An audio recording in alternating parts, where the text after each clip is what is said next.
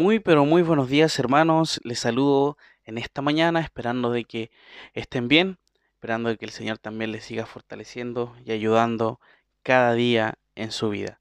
Acompáñenme, por favor, a Mateo capítulo 7, versículo 5. Y vamos a estar descansando en esta mañana en este texto, también un texto importante eh, que nos exhorta de forma dura a poder entender las consecuencias que, que son de juzgar a los demás de mala forma. Dice así la palabra del Señor. Hipócrita, saca primero la viga de tu propio ojo, y entonces verás bien para sacar la paja del ojo de tu hermano. El Señor, hermanos, exhorta de forma severa a los que juzgan a otros de forma crítica, teniendo en mente posiblemente a, a, los que eran los escribas y fariseos en ese tiempo, los cuales juzgaban a los demás pero de igual forma perseveraban ellos mismos en practicar eh, pecados graves. Las personas legalistas, ya como eran aquellas personas, escribas y fariseos, siempre estaban prestos a condenar, siempre en cualquier situación estaban para poder juzgar a los demás, pero ellos o las personas también que son de esa forma son incapaces de dar un paso para restaurar o ayudar a aquel hermano, sino solo criticar. El verdadero creyente aunque siempre estará luchando con el pecado, él puede medirse en sus comentarios y buscar una ayuda para que el hermano, ¿ya? Es claro, posiblemente nosotros podamos detectar alguna situación que esté pasando algún hermano, ¿ya? Que tiene que corregir, pero nuestra tarea no es hablar, hablar, criticar, sino que buscar la forma de poder ayudar. Y una de las formas también, como dice en Gálatas, capítulo 6, versículo 1, el apóstol Pablo dice, hermanos, si alguno fuere sorprendido en alguna falta, vosotros que sois espirituales, restauradle con espíritu de mansedumbre, considerándote a ti mismo, no sea que tú también seas tentado. Entonces, claramente, lo que nosotros debemos hacer, el llamado acá del, Señor, es que nos demos cuenta que si estamos jugando, estamos siendo eh, realmente mal ante los ojos de Él y por supuesto, tenemos que buscar siempre la forma de poder ayudar al hermano y no criticar. Hipócrita, mis hermanos, es la definición para señalar a alguien que no reconoce sus luchas y solo se fija en, lo malo del prójimo. Juzgar a otros es una acción no solo incorrecta, sino también arrogante e incluso pecaminosa. Juzgar a un hermano emitir sentencias sobre sus intenciones conduce al pecado de la murmuración contra aquel hermano, como les mencionaba yo en, los devocionales anteriores. Es un paso muy, pero muy eh, leve que uno pasa, una línea muy delgada entre el juzgar y ya el murmurar. Eh, tenemos varios textos la palabra del Señor en manos para que nosotros podamos entender y saber cómo llevar una situación así, porque es claro, todos en nuestra vida eh, vemos la vida de los hermanos cuando pasamos con ellos y sabemos y nos damos cuenta las luchas que posiblemente están llevando.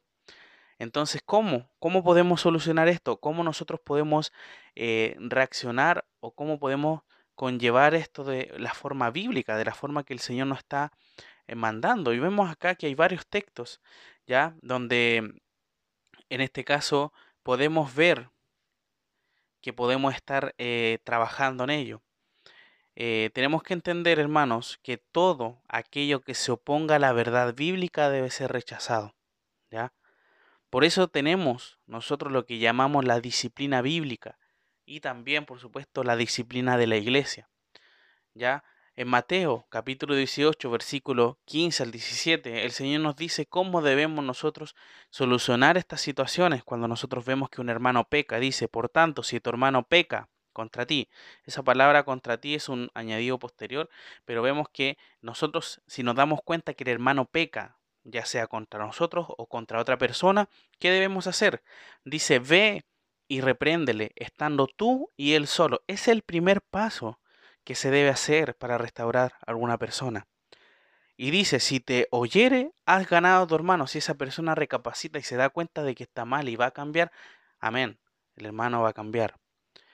Pero, sin embargo, dice, más, si no te oyere, toma aún contigo a uno o dos, para que en boca de tres, de dos o tres testigos, conste toda palabra. O sea, está bien, conversé con él, le traté de explicar para poder ayudar, no me escuchó. Sigue lo mismo. Voy con otros hermanos para poder tener testigos de, de, la situación que está pasando y ellos se den cuenta de que él no quiere cambiar o no quiere escuchar. Entonces dice, si no los oyere, a ellos dilo a la iglesia. Otro paso, primero de forma personal, con testigos y el tercer paso es decirlo a la iglesia.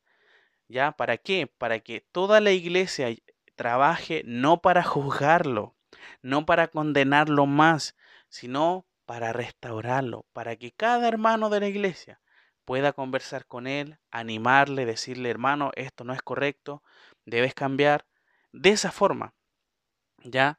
Entonces, pero sin embargo, posiblemente esa persona no escucha a la iglesia, ya si dice, y si no oyera a la iglesia, dice el Señor, tenle por gentil y publicano, tenle como una persona que no conoce a, Cristo, una persona que realmente no ha nacido de nuevo.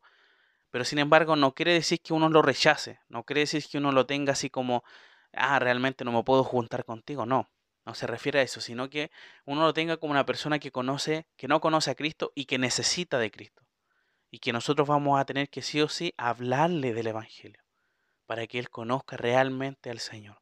Y hay otro texto también que nos habla acerca de, cómo poder solucionar estas, estas controversias cuando pasan. Y es Tito, capítulo 3, versículos 10 y 11, dice lo siguiente, al hombre que cause divisiones después de una y otra amonestación, deséchalo, sabiendo que él, que, que, que él tal se ha pervertido y peca y está condenado por su propio juicio. Ya dentro del contexto de Creta, cuando estaba Tito ahí, vemos que habían varias personas eh, malvados, entonces vemos que si hay personas que causan división después de una y otra, o sea, no es una cosa que sea una sola vez, sino que varias veces ya hay que tomar eh, eh, una, una mano diferente, ya hay que ver la situación con otros ojos y desecharlo posiblemente. Pero nosotros lo que eh, es importante que nosotros entendamos de este texto que no debemos ser hipócritas, que no debemos juzgar sin eh, ponernos a, disposición de poder ayudar a aquel hermano. La tarea, mis hermanos, y esto es algo que quiero que quede muy claro, la tarea de corregir a los hermanos no es del liderazgo de la iglesia. La tarea de corregir a los hermanos cuando pecan es de toda la iglesia, de cada uno de ustedes. Y, por supuesto, el liderazgo está ahí atento, por supuesto, para poder estar pero no se refiere a que ellos tienen que hablar. O sea, yo puedo decirle, ah, eh, ¿sabe qué? Vi a un hermano que estaba pasando esto, o hay un hermano que pasa, vayan a hablar con él. No, la escritura es clara y dice que uno tiene que ir a hablar con aquella persona. ¿Por qué? Porque quiere y demostrarle el amor a esa persona y quiere ayudarle. Así que mis hermanos, con esta palabra, recordemos que debemos sacar nuestra viga primero para poder ver y poder corregir a los demás. Eso es lo que nosotros tenemos que entender ahora. Dejar, por supuesto, atrás eh, y corregir nuestra situación para poder ayudar a los demás, pero tenemos que ayudarnos a nosotros mismos.